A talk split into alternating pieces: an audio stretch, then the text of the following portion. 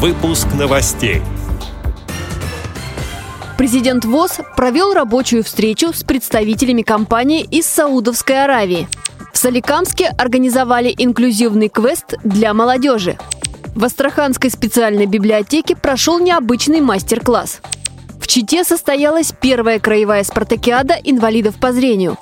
Далее об этом подробнее в студии Анастасия Худякова. Здравствуйте! Президент ВОЗ Александр Неумывакин провел рабочую встречу с представителями компании International Center for Computer Systems Group из Саудовской Аравии. Об этом сообщает пресс-служба ВОЗ. Председатель правления компании Абдулла Аль-Рубейан рассказал, что в их государстве давно проявляют интерес к технологии производства продукции рельефно-точечным шрифтом. Гости посетили издательско-полиграфический тифлоинформационный комплекс «Логос ВОЗ», где печатают тактильные издания. Они ознакомились с технологическим процессом и выразили готовность к сотрудничеству по вопросам издания печатной продукции шрифтом Брайля для незрячих жителей Саудовской Аравии.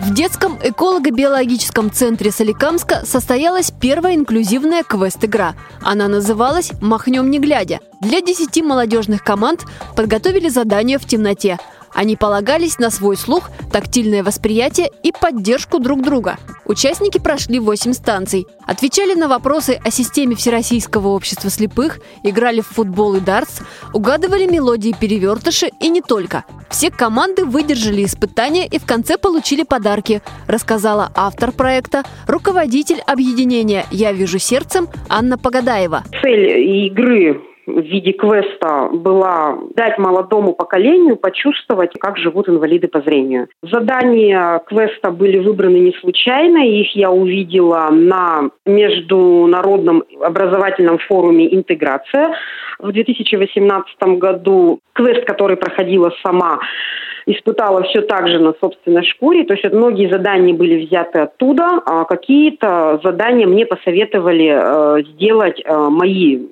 подопечные незрячие ребята. Кульминацией вечера был приезд председателя Кизеловской местной организации ВОЗ Анатолия Александровича Романова с его партнером, помощником, лабрадором Евой, которые продемонстрировали, как собака-проводник помогает жить незрячему. Все остались довольны, очень много положительных отзывов и радует, наверное, то, что нас просят провести подобное мероприятие для школьников, для студентов.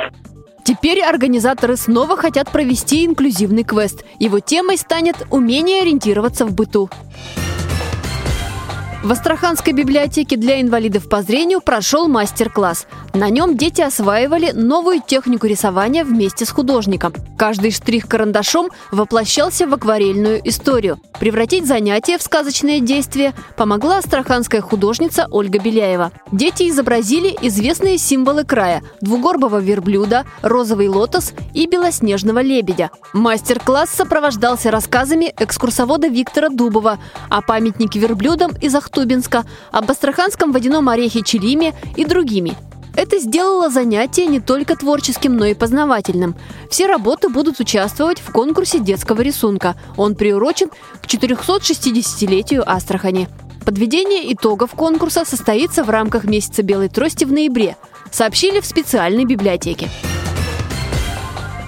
В Чите прошла первая краевая спартакиада инвалидов по зрению – в ней участвовали все шесть местных организаций Забайкальской региональной организации ВОЗ. В каждой было по пять участников. Соревнования проходили по пяти видам спорта – Русские шашки, шахматы, дартс, боча и шоу-даун. Итоги подводили в личном первенстве, а по сумме призовых мест был составлен рейтинг лучших команд. После трех дней напряженной и упорной борьбы определились победители. Первое место у Агинской местной организации ВОЗ. На втором – представители Петровск-Забайкальской местной организации ВОЗ. Замкнули тройку сильнейших участники из Краснокаменска, сообщает пресс-служба ВОЗ.